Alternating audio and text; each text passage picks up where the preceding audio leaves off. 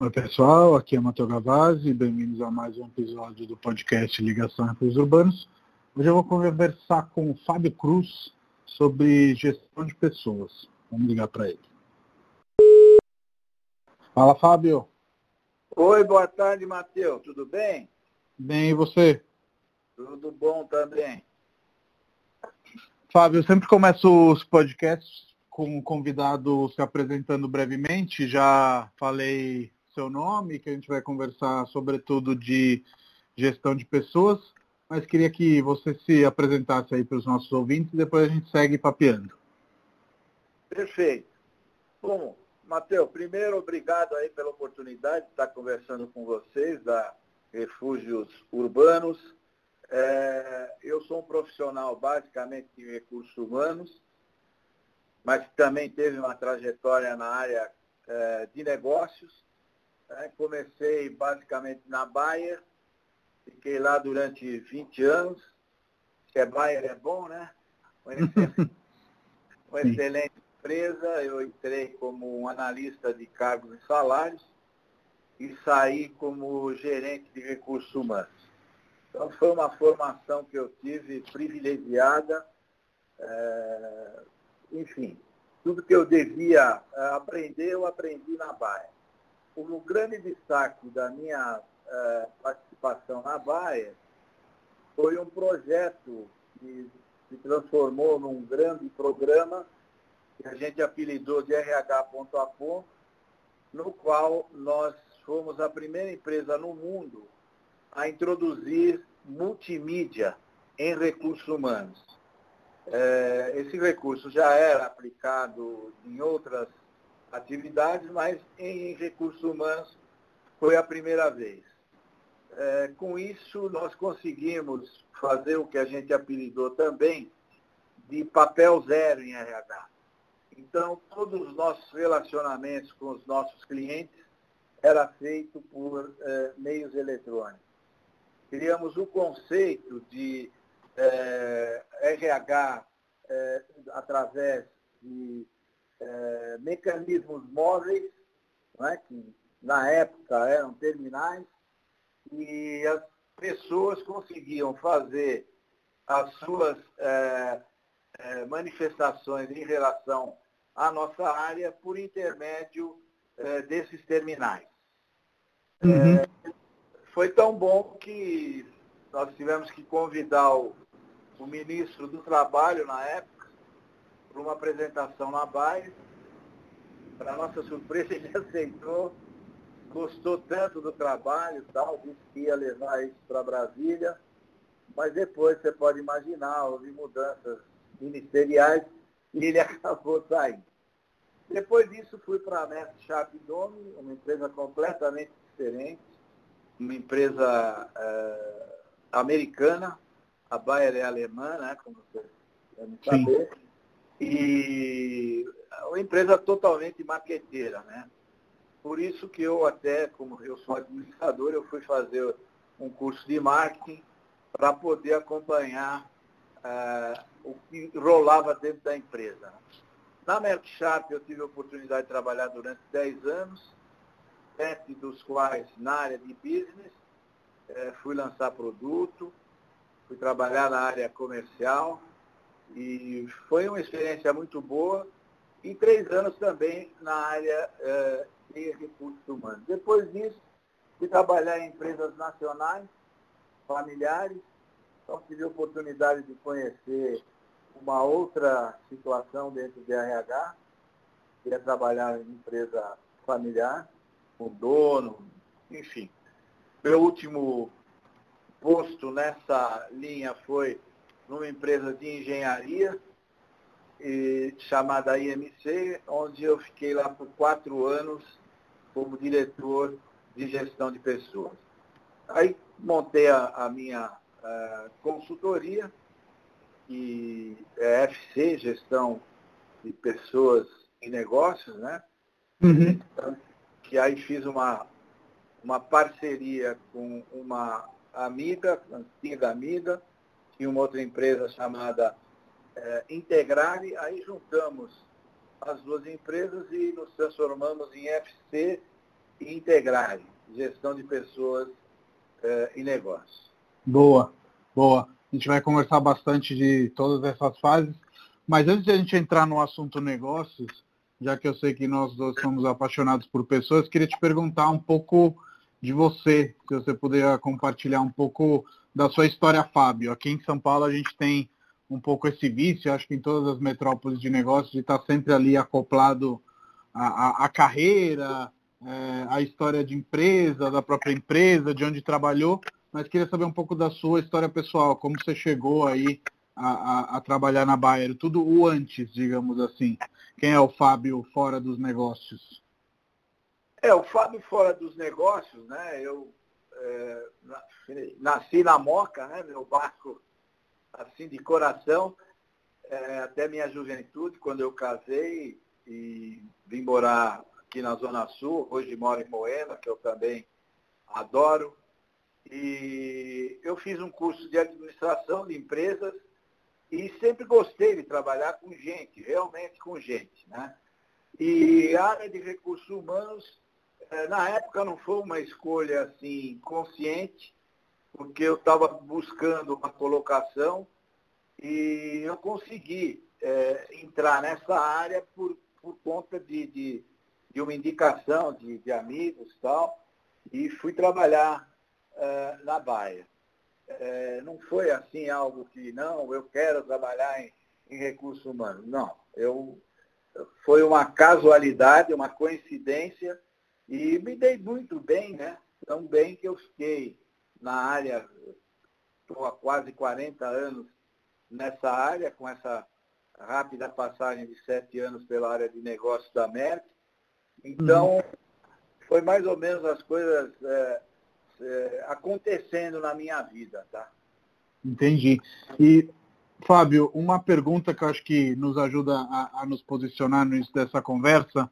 RH é muito falado, ao mesmo tempo que eu acho que é legal você comentar um pouco do que, que é, o que, que era, o que virou, porque a gente normalmente acaba ouvindo falar de RH ou no momento da, da, da admissão, né? Ou no momento da demissão, mas tem um mundo aí entre essas duas fases. Eu queria que você comentasse um pouquinho. O que, que o RH numa empresa faz?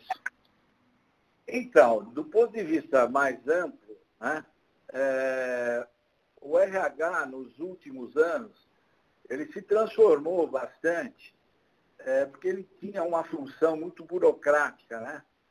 E hoje o RH já tem uma função mais estratégica e, e cuida basicamente de três grandes é, sistemas dentro da empresa, que é o, o, processo que eu chamo de atração de mão de obra, né? aí entra o recrutamento e seleção, o, o brand do empregador, todo um trabalho que é feito para valorizar as imagens das companhias.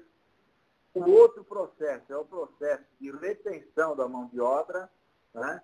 onde você vai cuidar é, de treinamento e desenvolvimento das pessoas. Aí entra também a, a, a, parte de benefícios, a parte de, mais legal também do relacionamento, das relações de trabalho entre as pessoas. E no final, a parte que eu chamo de transição. Né?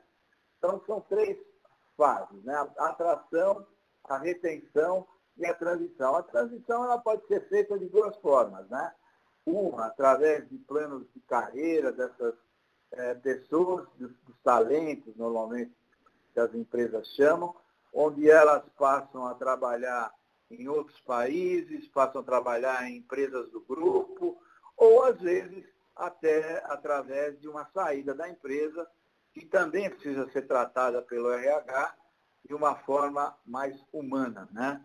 E, normalmente isso é feito através é, de processos e aí de outplacement que a gente costuma contratar no mercado. Bacana. E nesse, nesse período, você falou que você passou de grandes empresas para empresas familiares, enfim, teve percursos diferentes. E eu queria saber se, nesse sentido, muda muito, muda pouco o que a RH faz. Enfim, eu imagino que numa empresa familiar ele seja mais uma gestão de pessoas onde realmente você consegue chamar todo mundo pelo nome e que numa grande corporação as pessoas acabam sendo mais números. Estou errado ou é mais ou menos por aí? Não, você está muito certo, Matheus. É, o que acontece é o seguinte, né? Você pega uma Bayer, você pega uma Merck, são empresas mundiais, globais, onde você tem políticas também voltadas para as pessoas é, globais. É? Então, você aprende muito, porque, obviamente, as coisas é, de ponta são desenvolvidas, desenvolvidas normalmente na, em, na Europa ou nos Estados Unidos. Então, você participando desses processos nessas empresas, você aprende muito. Mas é algo onde você realmente tem uma, uma empresa muito grande, onde você não conhece as pessoas por nome, né? as pessoas passam a ser número. E numa empresa, e as uh, decisões nessas empresas tendem a ser muito mais demoradas, muito mais. Porque você quer implantar alguma coisa no Brasil, você tem que negociar com a tua matriz, você tem que provar por A mais B que isso vai trazer resultado, que isso está eh, dentro do compliance da empresa. E quando você tem uma empresa nacional, eh, as coisas são muito mais ágeis. Né? Normalmente, eh, eu trabalhei ligado ao dono da empresa aqui no Brasil, né? aos donos, né?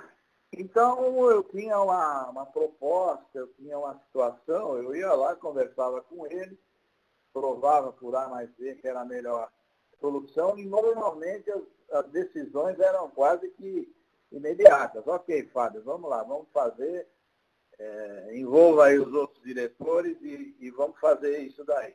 Então, a grande diferença é a agilidade que você tem e o conhecimento que você tem das pessoas numa empresa familiar menor. E a vantagem que você tem numa empresa multinacional é que você está ligado com uma, vou chamar aqui de uma tecnologia de ponta, né? É, você não pode ignorar isso, porque as coisas acontecem normalmente lá fora e depois caem aqui no teu colo no Brasil. Entendi.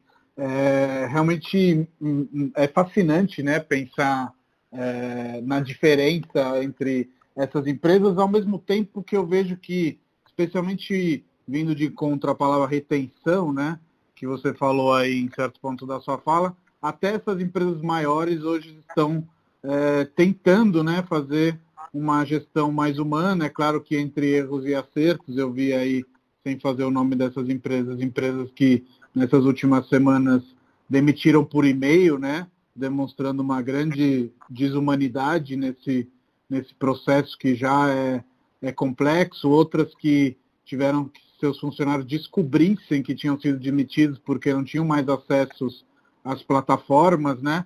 E outras também muito positivas aí, eu acho que é legal fazer os nomes, como a Airbnb, que demitiu, como várias outras empresas grandes demitiram, mas com todo um plano de pagar os salários até o final de 2020, ter um acompanhamento eh, dos funcionários, enfim, uma humanidade que não pode existir só no momento onde a equipe está rendendo lucros para a empresa e tem que existir também na hora que eh, a gente tem decisões difíceis para serem tomadas. Como você vê aí esse processo de mudança onde as empresas nem sempre escolhem somente o lucro, Fábio?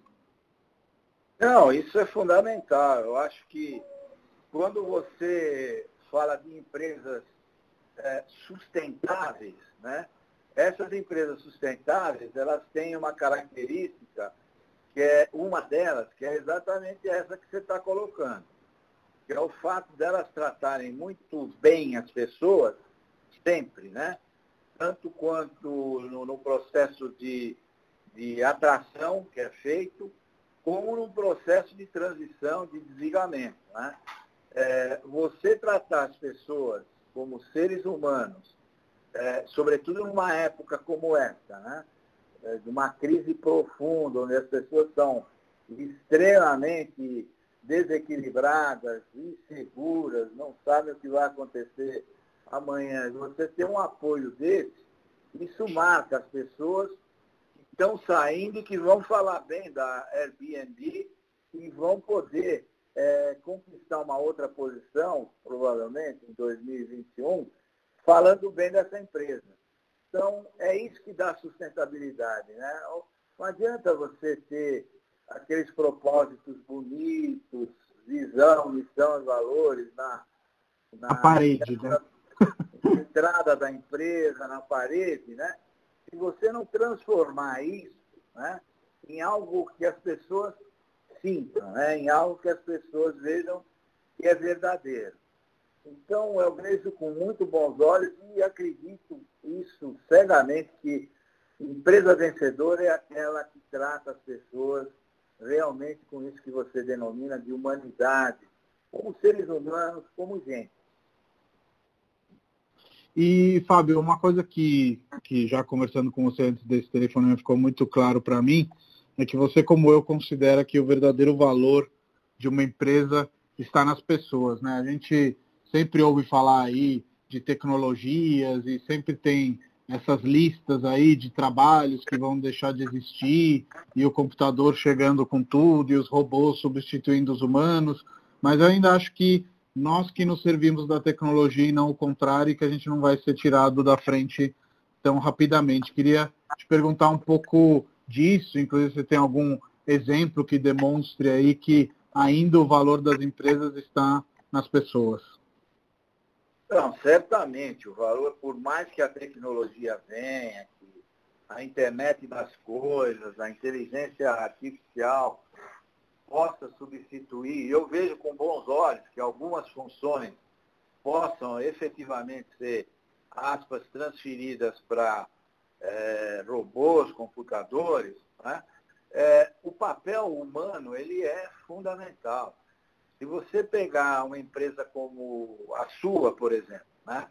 É, onde o relacionamento, por mais que você tenha tecnologia, você tenha o seu site muito bem é, elaborado, é, é, fundamental você ter uma equipe, né? como eu cheguei a ver algumas é, pessoas que trabalham para vocês, com aquela carinha, com aquele é, carinho com que elas atendem as pessoas. Isso você encontra também no próprio site que vocês têm, onde vocês têm feedback tanto de vendedor como de, dos compradores, né?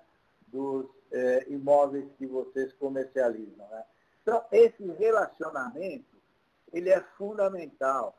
É, numa empresa que queira é, realmente se desenvolver, crescer, esse é um valor que veio para ficar, né? É um valor Sim.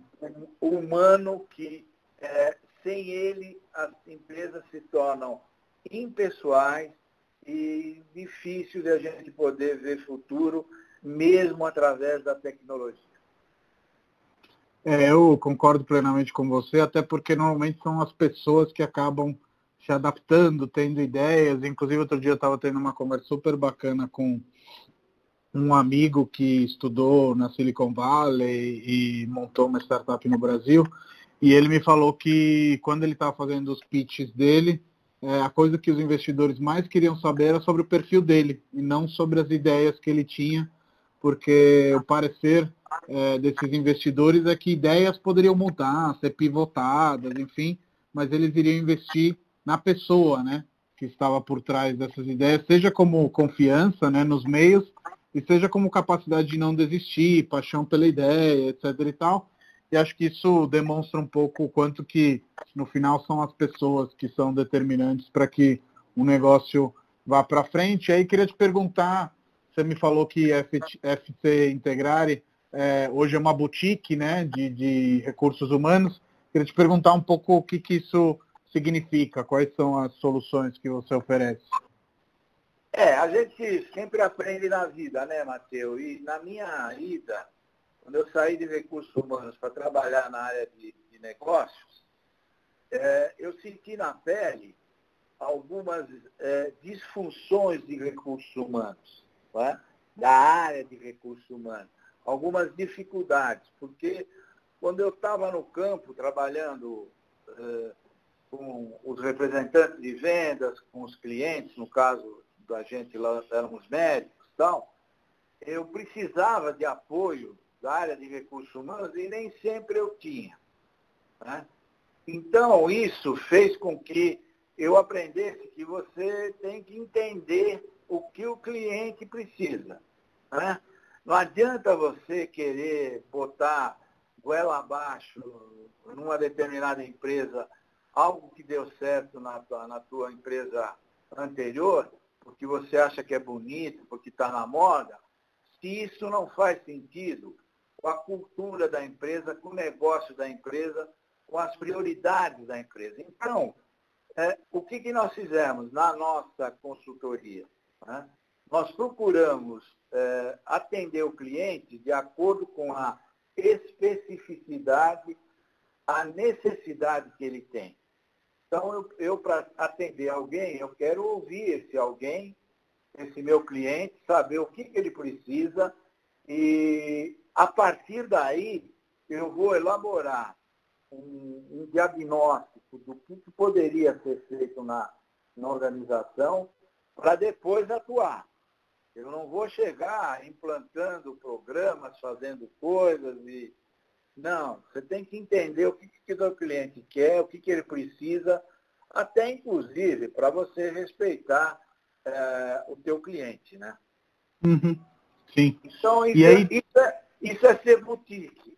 Eu faço é, sob medida, é customizado o meu trabalho, não é, não, não, não trabalho com commodities em recursos humanos, entendeu? Sim, sim, totalmente.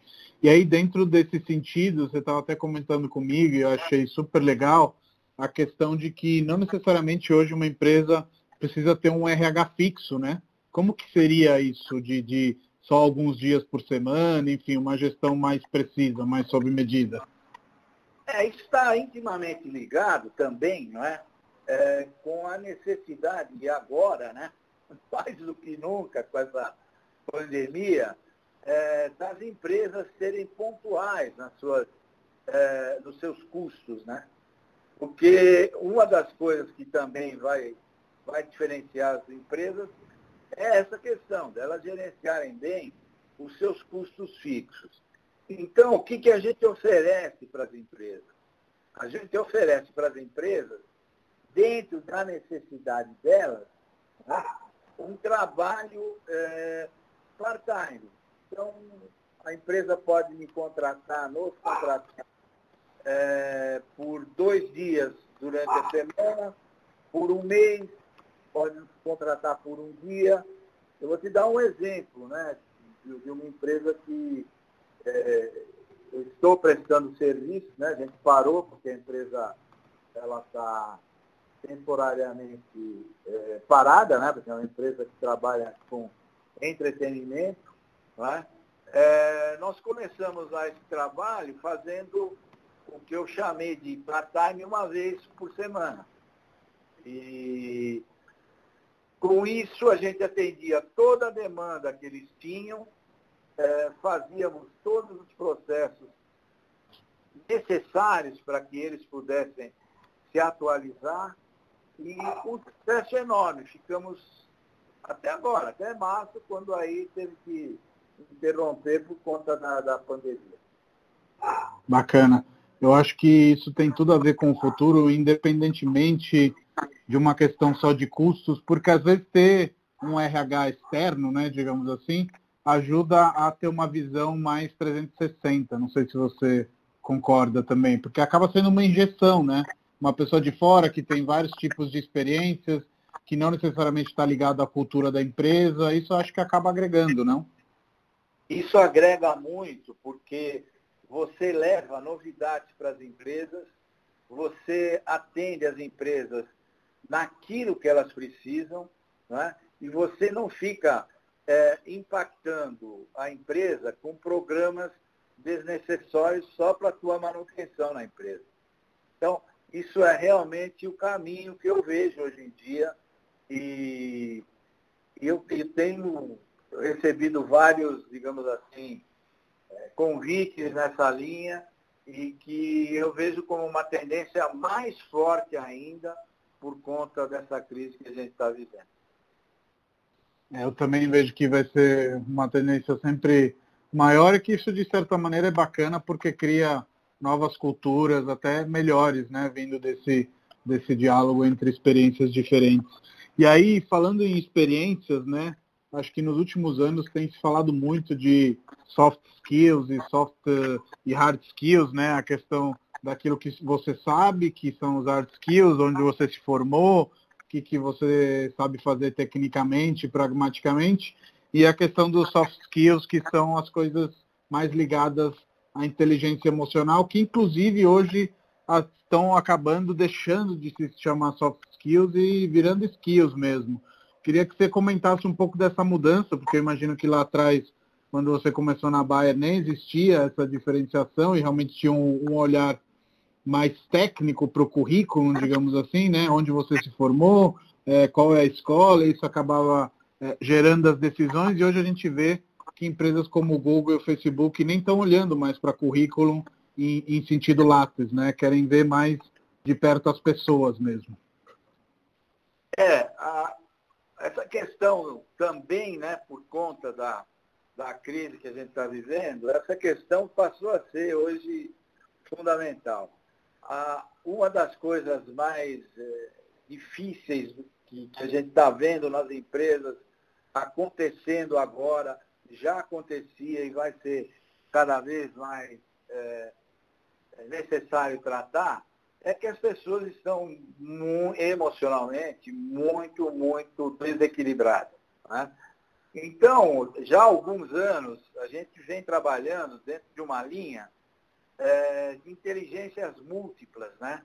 que inclui a inteligência emocional, né? que partiu lá atrás do, do, do Goleman, e que hoje é, é, um, é um beabá de qualquer empresa também, que queira ter uma liderança mais adequada à necessidade das pessoas. Quando você fala de liderança emocional, é, você está falando de inteligência emocional, você está falando de você saber trabalhar as suas é, emoções e entender a dos outros. Tá? E interagir com o meio que hoje está realmente bastante complicado. E o que, que tem na, dentro da, desses soft skills, é? desses skills? Você vai trabalhar fundamentalmente com feedback, você vai trabalhar fundamentalmente com empatia. Você vai ter que se colocar no lugar do outro para interagir com o outro, para poder ter resultado. Porque hoje não adianta mais você querer pegar manual né, de entre boas práticas e aplicar é, de forma geral e restrita. Por quê? Porque as pessoas, todas elas são diferentes. Então você tem 10 colaboradores que trabalham com você. Você vai ter que trabalhar, sim, sua liderança vai ser diferenciada de acordo com cada um, de acordo com o perfil de cada um. As empresas normalmente hoje já fazem assessment também, que é para ter um perfil de cada colaborador, para facilitar a vida né, das lideranças. Então, isso hoje, com a crise, passou a ser o beabá, entendeu? Não tem mais o que você é, imaginar um, um chefe autocrata, alguém que queira fazer as coisas by the book, é, através da, da, da, da sua posição hierárquica, isso acabou. Ou você conquista essa posição de liderança, você passa a ser alguém que inspira as pessoas e que as pessoas confiem em você, ou você está fora completamente do perfil é, chamado agora de soft skills. Tá? Sim. É, acho muito interessante esse assunto da liderança, queria entrar um pouquinho nele, porque normalmente dentro de uma empresa as pessoas acham que somente os líderes lideram. E teoricamente é um pouco fácil ter esse entendimento, ao mesmo tempo que eu discordo e imagino que você também, né? Independentemente do cargo e da posição que você esteja, que a empresa seja mais vertical ou horizontal, a gente pode liderar, né? Em qualquer posição. Você concorda, Fábio? Não, totalmente. E isso hoje está conectado também com uma outra competência muito exigida pelas empresas, é, que é a questão do empreendedorismo. todo mundo hoje em dia precisa ser empreendedor na sua área de atuação, no seu trabalho. E isso envolve liderança.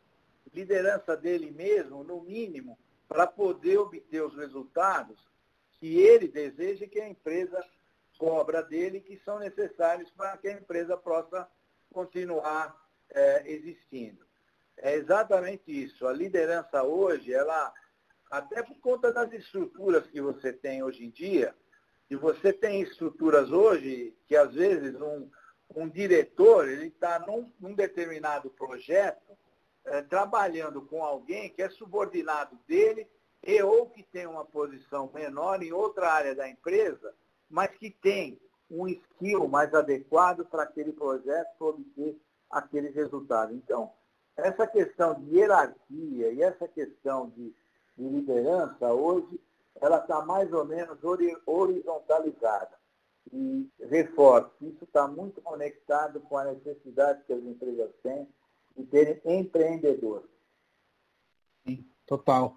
E eu li o seu último uh, artigo no LinkedIn e lá você comenta um pouco é, sobre essa fase que a gente está passando, né? A gente está gravando aqui dia 11 de maio de 2020, em plena quarentena, aqui no estado de São Paulo, na cidade de São Paulo, e você fala lá que você já passou por várias crises e todas elas passam, mas elas deixam impactos e mudanças. Qual você prevê que vai ser a mudança dessa especificamente? É, essa daqui realmente ela é ela é ímpar, né? ela é realmente muito grande e nós temos dentro desse panorama um aspecto diferenciado no Brasil. Qual seja, é, você tem uma pandemia de amplitude mundial, né? onde você tem dois problemas conexos. Né? A questão da saúde e a questão da economia. Isso está, coisas é, trafegam simultaneamente, eu diria. Né? É claro que a vida é sempre prioritária, mas a questão econômica também é importante. No Brasil, nós é, tivemos a, a infelicidade de termos, além desses dois fatores, uma crise institucional, política, que está agravando muito e muito mais a situação.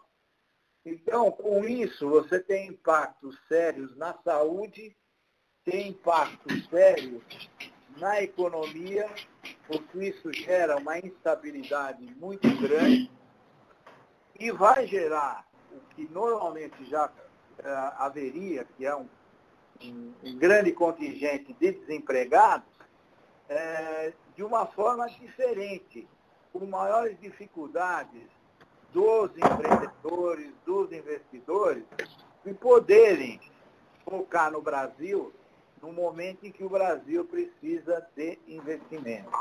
Então, é, a parte social, eu acho que no Brasil, ela foi agravada por esse é, fator adicional que eu chamo de político institucional. E aí, é, nesse, nesse cenário, né, sempre se fala muito quando a gente entra numa crise, ah, nas crises sempre tem oportunidade, quem tem quem vende lenço e quem chora, e todos esses grandes clichês, digamos assim. Mas queria saber de você, de um ponto de vista mais equilibrado, se realmente é um momento de reestruturar, se realmente é um momento de repensar a questão do home office, que estava andando sempre soluçando, né, com muitas empresas ainda não, não querendo é, é, institucionalizar essa forma de trabalhar, que sabendo fazer funciona muito bem. Enfim, um pouco da sua opinião sobre crise versus oportunidade. É, é em toda a história da humanidade, né, Matheus, sempre que a gente teve crises, guerras, epidemias e tal, sempre a gente teve, né, até por necessidade, né? É, grandes descobertas. Né? Houve avanços também, sim, né? mas com muito sofrimento. Né? Trazendo por aqui agora, eh, você trouxe um, um exemplo fantástico que é o home. É, o home ele veio para ficar. Por quê? Porque ele ele se comprovou eficaz, não é? e mais, ele é muito mais adequado à necessidade que as empresas vão ter daqui para frente, em termos também de custos. Por quê? Porque com o home office você pode reduzir muito né, os seus escritórios. Você pode ter, se é que você paga aluguel, você pode ter aluguel reduzido com isso tudo. Né? E, então as empresas não vão precisar investir mais em grandes estruturas, né? Em grandes escritórios. É, a produtividade está se demonstrando maior, inclusive, por intermédio do home office. É claro, você ganha aí é, de cara algum, algumas horas, dependendo de onde você mora e onde você trabalha, é, dentro de um carro, dentro de um transporte é, coletivo, que nem sempre é de boa qualidade aqui na nossa cidade. Então, essa é uma questão que veio para ficar mesmo, o home office. A outra questão que veio para ficar também são esses aplicativos né, para reuniões, o Google Meet, o Zoom e outros, eles vão também ter um impacto muito grande em economia para as empresas, porque aquelas viagens que, que, se faziam no passado, hoje elas já não vão ser mais tão necessárias. Né? Então você Sim. vai poder resolver muitas coisas através desses aplicativos eh, de reuniões e essa parte de viagens corporativas vai ser bastante afetada também. Até porque eu imagino que seja os grandes executivos e seja as corporações não vão querer correr riscos desnecessários, né?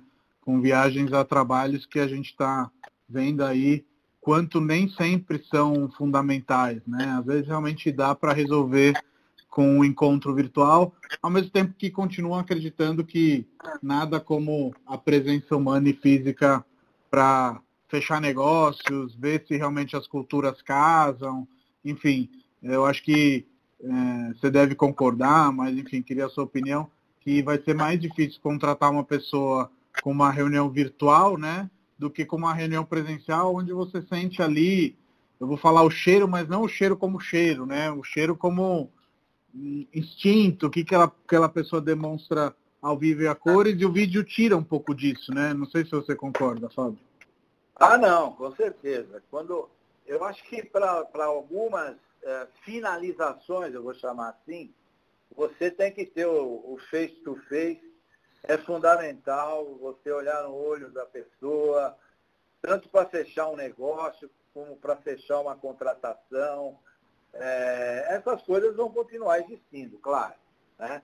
Mas elas vão ser muito menores né? em termos de, de quantitativo, porque você pode, até no, num processo de seleção, você pode ter algumas conversas, entre aspas, remotas, né? Mas você vai fechar com alguns candidatos, mas você vai, fechar, você vai procurar fechar com, com um é, presencialmente, com certeza. Isso, isso eu tenho certeza que. É, não vai é, mudar. Não, é, é, não, eu não mudaria, né? Por Sim. conta da qualidade da contratação ou do fechamento do negócio. Não, com certeza. E pensando em qualidade, uma das coisas que a gente conversou que você faz, acho que nem sempre fica claro, é a questão dos treinamentos, né? O RH, ele não é esse departamento só de cortar custo, inserir pessoas, tirar pessoas, ele é também esse departamento de melhorar né, as pessoas. Queria que você comentasse um pouquinho também sobre isso. Com certeza. É, um dos eh, papéis mais marcantes da, da função de RH é exatamente esse, né? É o desenvolvimento das pessoas. E o desenvolvimento das pessoas ele se dá através de programas de treinamento, mas não só através de programas de treinamento. Tem outras ações, como por exemplo job rotation e outras que você pode atribuir às pessoas, no sentido delas poderem crescer, se desenvolver dentro da, das organizações. Né? E para isso você precisa, obviamente, conhecer as pessoas, né? ouvir as pessoas, essa é uma outra competência é, que está ligada a soft skills, é ouvir as pessoas, o que elas têm a dizer, saber das suas aspirações, para poder, dentro do possível, contemplar essas pessoas com posições é, que elas almejam dentro da sua empresa. Não, perfeito. E sempre com, com, com questão de, de treinamentos e de gestão e de todas as assessorias e consultorias que você prestou, queria te perguntar sobre aquele que eu acredito ser o maior desafio, né? Que é quando você chega numa empresa, já tem uma cultura, só que você percebe que é uma cultura antiga, que eventualmente precisa de um shift ali, de uma mudança. E aí, como chegar, como se inserir, né? Para não chegar chegando, ao mesmo tempo é, chegar chegando no sentido de querer mudar as coisas para que a empresa prospere e vá para frente. Como que é feita essa abordagem, Fábio? É, a primeira coisa, né, Matheus, é, é, você conhecer o teu cliente, né? É, você não pode, não deve, né, chegar num, numa determinada empresa que já tem uma cultura e que já atua uh, de uma certa forma, né? e querer mudar tudo. Você precisa fazer um diagnóstico disso e você precisa é, traçar ações compatíveis com o que a empresa precisa para ela no ponto futuro. Né? Daqui a dois anos, daqui a três anos, daqui a cinco anos, ou daqui a um mês. Né?